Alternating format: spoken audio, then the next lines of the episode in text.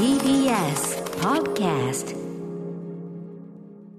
ここからはゲストを迎えるカルチャートークのコーナー。今夜は音楽評論家のなぎらみつたかさんをお迎えし、今注目のアーティスト、サンダーキャットについて解説していただきます。はい、ということでよろしくお願いします。よろしくお願いします。お願いしはいます。、えー、ではまずはなぎらさんのご紹介日比さんからお願いします。はい、ご紹介します。音楽評論家のなぎらみつたかさんは、1979年、島根県の出雲市のご出身。様々な媒体で海外アーティストのインタビューや解説を行うほか、21世紀以降のジャズシーンをまとめたムック、ジャズ・ザ・ニュー・チャプターシリーズを監修。このムックは現在シリーズ6まで発売されています。はい、えー、ということでございます。あのーえっ、と、なぎらさんはね、えっ、と、セッション22で、えージャズの新婦紹介でもおなじみということで、まあ、TBS ラジオリスナーの方はおなじみだと思うんですが、えー、アトロクにちょっと引っ張ってきてしまいまして、申し訳ございません。はい。お願いします。はい、ぜひちょっとあの、やりさん、この番組でもお話伺いたいなと思っておりまして、えー、というのは、まあ、あの、ちょいちょいこうこの番組であのサンダーキャットの新婦の話をしておりまして主にあの、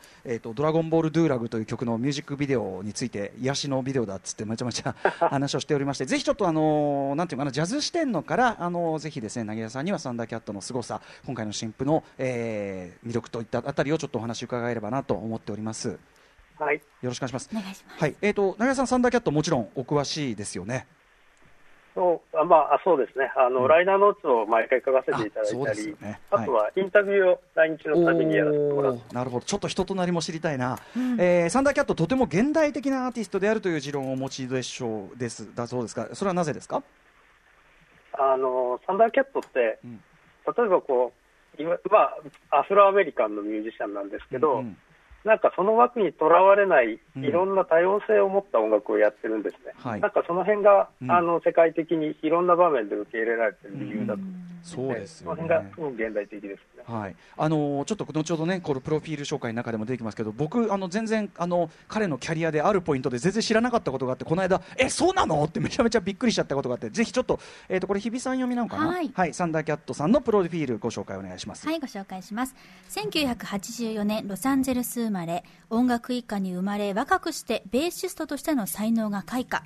2002年、16歳の時に実の兄、ロナルド・ブルーナー・ジュニアと共に、ハードコアバンド、 Suicidal Tendencies、Suicidal Tendencies に加入。そして、セッションミュージシャンとして、エリカ・バドゥやフライング・ロータスらのライブ、アルバムに参加されました。2011年初のソロアルバム、The Golden Age of Apocalypse をリリース。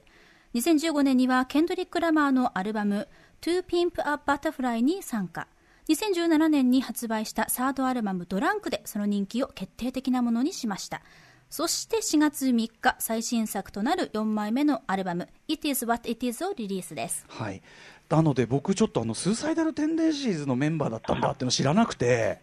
その彼が今やってる音楽とちょちょっとやっぱイメージ的にはもうちょっと隔たりがあるじゃないですか、そうですね。うんただ今回のアルバムの中にはあでもハードコアパンクでなんだみたいなとこもちょっと伺わせたりとかそうですね。うん。うんあのルイス・コールとやってる曲なんてまさにそうですね。そうです。すごいね高速にわーってなってってみたいなあたりとかね、うん。いやでもね全然知らなかったんでうわ変な人って改めて。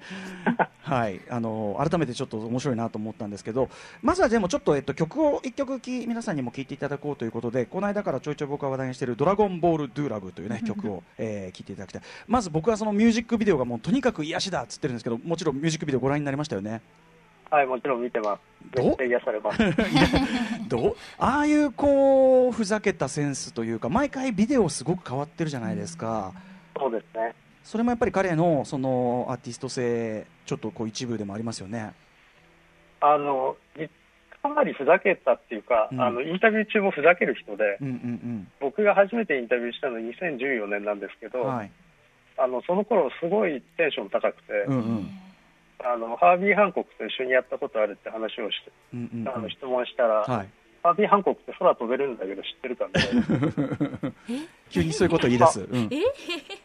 もふざけてて、あの、あんまり会話にならなかったんですけど、でも、困まあ、ういうタイプの、ちょっとはぐらかしてくるっていうかそういう感じもあるんですかねそうですね。あのー今回、これからお聴きいただく皆さんに、えっと、ドラゴンボール・ドゥーラグという曲なんですけど、あのすごい、あのパッと聞きはすごくこうキャッチーでメローなこうクリ、すごくシンプルなループでできていますけど、えっと、凪田さんから見て、この曲のなんていうのかな、面白いところってどこだと思いますか？そうですね。あの、ここ最近、割とこうキャッチーな歌物の、そういうループを中心とした曲が多いんですけど、え。その中でもやっぱりあの、ベーシストとしての生演奏みたいなものがちょいちょいこう入って主張してきてて、えうんうんこの辺のこうジャズミュージシャンらしさみたいなものを抑えられない感じが、うんうんうんやっぱり面白さじゃないですかね。あの一見ヒップホップ的なワンループなんだけどやっぱそこにこう演奏感みたいのがこう見え隠れしたりとかっていうところですかね。そうですね。で、それをあのフライングロータスと基本的には2人で共作で作ってるんですけど、うんうんそのどこまでフライングロータスでどこまでサンダーキャットかわからないうんうんこの感じがすごい面白いですね。そしてやっぱりさっき言ったふざけイズムを完全にフライングロータスとシンクロしてますもんね。そうなんですよ。なんかそのシンクロって話も、なんかエヴァンゲリオンで、うんうんあの、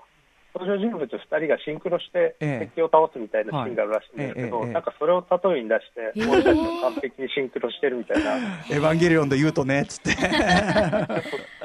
はい、えー、ということでまずはじゃあサンダーキャット、えー、ぜひこれあのまずは曲を聴いてあら素敵ってなってから後にミュージックビデオを見ていただくとそのギャップでまさに二度おいしいということになりますのでぜひリスナーの皆さんね知らない方は、えー、その順番で聴いてみてください、えー、では私私が曲紹介しちゃいますね。サンダーキャットでドラゴンボールドゥーラグ。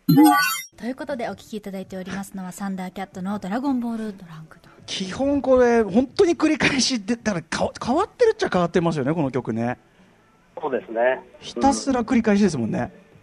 そうですね。うん。うん、サンダーキャットの曲ってでも割とこういう気持ちいいループの曲が多いですよね。うん一個そのやっぱりヒップホップ仕事の影響がすごくありますね。そうですよね。あとやっぱりこれ歌詞も本当にしょうもなくて くだらねえっていうね僕のドゥーラグ似合うかいみたいな似合うと言っておくれよみたいな本当にしょうもない感じなんですけど、うん、そこも含めて、はいえー僕大好きですね。ということであのここから先サンダーキャットについて、えー、凪良水隆さんに解説していただきます。まずサンダーキャット、えーっと改めてどんな特徴のアーティストということが言えますか、あのまずめちゃくちゃベースがうまいのと、うん、あのめちゃくちゃベースを弾きたがるんですよ。ベースを弾きたがる、あの結構こういう感じの音楽だと、うん。あんまりたくさん即興演奏しない方がうんうんうん。いいと思うんですよ。確かにあんまり、で今うん。うんそうそれをなんかあの全然お構いなしでバリバリ弾いちゃう。うんうん、結構動くベースやりますもんね。本当だったらあんまり主張しない方が、ね、確かにヒップホップ以降っていうのは良かったりするのにっていうことですもんね、そうですね。うん、でライブだともっとひどくて、うんうん。もうソロも延々と5分とか10分とか弾いてるんで、うんうんうんなんかこういう音楽の中では珍しい人ですよね。なるほど。あとあのなんかライブの風景なんか見ると結構あのベース自体が変わったベース弾いてませんか？彼、そうですね。あの普通ベースの弦って4本なんですけど、えあのサンダーキャットは6本の弦の6弦ベースっていうのを使っていて、うんなのでまあすごく音域が広いのと、うんうんであのそのベースを結構特殊な弾き方をたくさん使って弾くんですよ。特殊な弾き方、ほうほうあの親指で一番下の弦をこう弾いてリズムを弾いて、うん。あと残りの3本の指でうん。あのメロディーをパラパラと弾いたりする、えー。なんかボサノバ弾くみたいな。はあへえボベーシストっていうよりギタリストっぽい弾き方をしたり、なんかそういう変わったことをいっぱいやる人ですね。確かに、あのーなんか僕、どっかのあのあれのライブのあれ見たら、そっかそっか、親指でこうつあれですかね、スラップ的なあれを使ってこうリズムを作りながら、えー他の指でメロを奏でるみたいな感じですかね。そね。それはやっぱり双方としても非常に高度ということでしょうか？そうですね。あの、すごく高度でめちゃくちゃ難しいんですけど、うんあの、インタビューでも、うん、今一番テクニックが上手いベーシストをすごく研究してるみたいな話をよくしてて、へえ、そうか、じゃあ最先 YouTuber とかもすごい見てるらしくて、えー、じゃあ最先端のそういう奏法みたいのをそういういろんなプレイヤーのあれからも今でもこう学び続けているってそういう貪欲さもあると。そうですね。すっごい貪欲ですね。もうそこはやっぱ真面目なんだ。当たり前だなこんなかっこいい音楽作ってんだから。そこは真面目に。うん。あとは音楽的なその傾向としてはどういう特徴がありますか？そうですね。あの、どうしてもこうブラックミュージックっぽく思えちゃうんですけど、実はプログレとか、うんあとは、あの、多分、えっと、アトロックでも散々紹介されてると思うんですけど、うん。ヨットロックって呼ばれてるような、はいはい、70年代とかうんうん。80年代のだったり、まあ、いわゆる日本で AOR って言われてるようなやつとかですね。そうですね。んうんうん。はい。そういうものの影響も受けている。はい、なんかそのプログレ感は、サイダルテンデンシーズとも通じるものかもしれないですね。だからすごくこう、まあ、ミニマルな展開がでもずっと続いていくことでいろいろこう長くこういろんな展開が出てきてっていうそのプログレ感っていうのとでもめちゃめちゃ心地いいじゃないですか。そういうこう単純に心地いい AOR とかそれこそボサノバとかも含めた、うん。その実験性と心地よさのバランスがすごい独特だなって思って。そうですね。あのなんか作曲は全部ベースでやるらしいんですけど、うんうんでもこうベース主体っていうよりはこう、多分ベースをなんか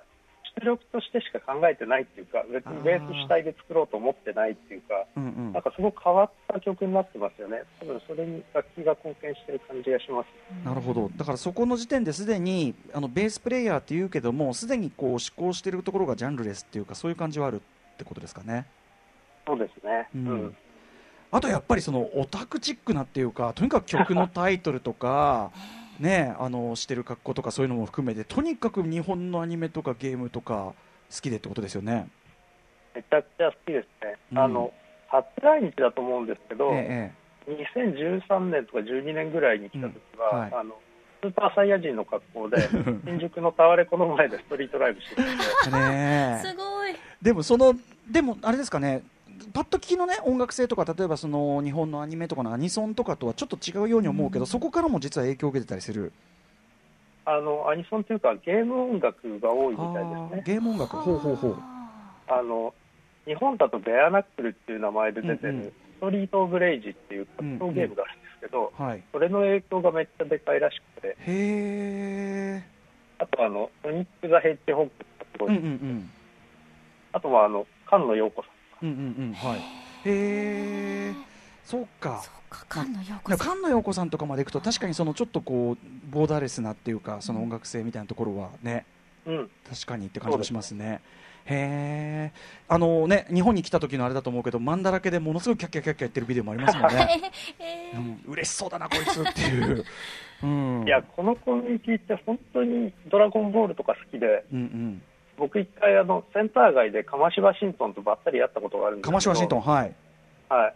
でその時にあの、カマシとカマシと一緒にいた日本人の方に、うんうんド。ラゴンボールの英語字幕付きの DVD を買いたいんだけど、どこ行ったらいいんだって言われて。あ、そう。すごい街中でさでもサンダーキャットならまだしもカマシワシントンもかっていうねだからケンドリック・ラマーのねアルバムに集まってる人はみんなそういう感じがあるって感じでしょうかねまあ多分あのみんなドラゴンボール一派ですね、多分。すごい一つにはやっぱアメリカの主流文化ではないところっていうのにアンテナを張ってるっていうだからに日本でいうそのサブカル的なアンテナっていうか、うん。そういうニュアンスは絶対ありますよね。あ、それは絶対にあると思いますね。うんで音楽的にもこうアメリカのポップスとかブラックミュージックだけじゃなくて、うんうん例えばインド音楽だったり、はいアフリカ音楽だったり、ブラジル音楽だったり、うんいろんなちょっとあのメインストリームからずれたものをすごくたくさん見てたり、研究したりするので、うんうんうんその辺はもうあらゆる面についてそううんうん。それでいてこうなんていうのかなパッと聞いて難しい音楽になりすぎてないところっていうか多分これでサンダーキャット初めて聞いた人が今回のアルバム聞いてもやっぱりかっこいいし気持ちいいって感じると思うんですよね、そこがすごいなと思ってそうですね。やっぱこんなポップなんだけど、めちゃくちゃ高度な音楽って、ジャズミュージシャンで作ってた人って今までいなかったと思うんで、あそれぐらいですか？おおそっか、まあ、強いて言えばハービー・ハンコックの80年代とか、ジョージ・ディークとかだと思うんですけど、あー確かにクロスオーバーしていく感じはハービー・ハンコック近いムードもあるかもしれないですねひょっとしたらね、ですよね。うん。うん。で今回の新作アルバム「えー It is what it is」これ今回はどういうアルバムという、えー、とやなぎらさん的には位置づけですか？あの、ドラゴンボール・ドゥーラグのあの EV も、なんかこう、あの、うんちょっと恋愛感があるじゃないえーですか。えーえーラブソング感というかはいはい。あの、なんかどうやら恋人と別れたのか、ううんまくいかなかったのかみたいで、いろんな問題があったりして、うんうんそういうことも含めた、あの、自分の気持ちを表現したパーソナルなアルバムみたいですね。そういう私小説的な側面があるわけだしいです。へえ、振られたばっかの男がよくあのビデオ作りますね。でも、でもちょっと自虐っていうか、もう、ちょっとネタにしてっていうぐらいの感じなのかな。笑い飛ばそう的な？ね。そうですね。うん それ聞いて、あの曲と、とあのビデオ見ると、さらにちょっと泣いちゃうな、今度は。泣きも入ってきちゃう。へえ。ちなみにまあ、それに加えて、うんあの、マック・ミラーが亡くなったり、こあそうですね友達が亡くなったみたいな、いろんな悲しいことがいっぱいあったので、そうか、そうか。そういうことも含めたいろんなこう心情、まあ、うんうん。って考えると、あの PV なんだったって話になりますよね。でもなんかが楽曲としてはね、そのサンダーキャットの今回のもそうだし、なんかやっぱり、ぜ俺僕は全体やっぱそのメランコリーみたいのが、ここ何年かの全体の音楽のこう傾向としてあるなと思ってて、わかります。うん。うん。だからまあなんかそこ、でもなんかうん。あ、どうぞ。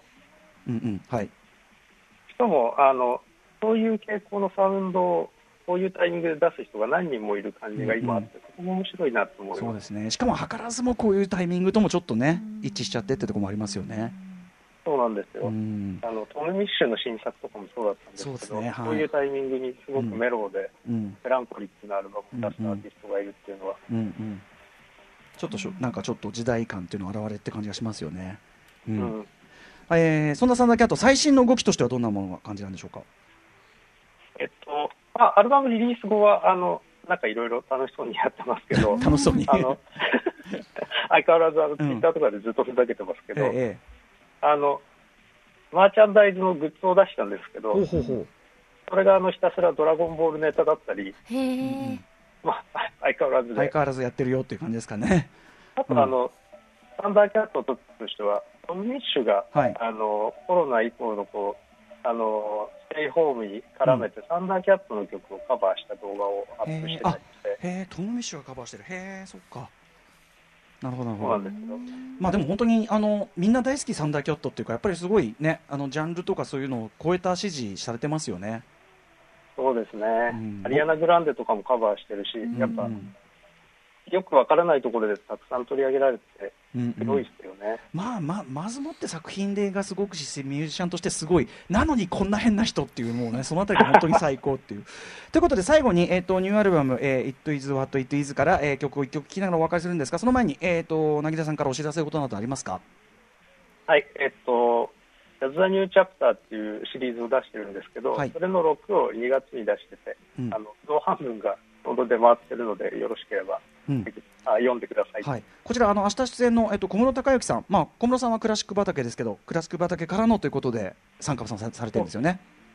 そうですね、あの小室君は5と6に書いてくれてて、うん小室君の原稿めちゃくちゃ面白いんで、ぜひ読んでください。えーやっぱりイケてる人のところにはイケてる人が集まるんだな、すごいな。うん。えーじゃあ、えっ、と、まずはその、あれですね、ジャズ・ザ・ニュー・チャプター、えー、6というのを、えー皆さんちょっとチェックしてくださいって感じですかね。はい。はい。ということで、えー曲を聴きながらお別れしたいと思います。最後にサンダーキャットで、It is what it is。ということで、ゲストは音楽評論家の凪良光隆さんでした。ありがとうございました。またよろしくお願いします。ありがとうございました。ありがとうございました。After Six Junction.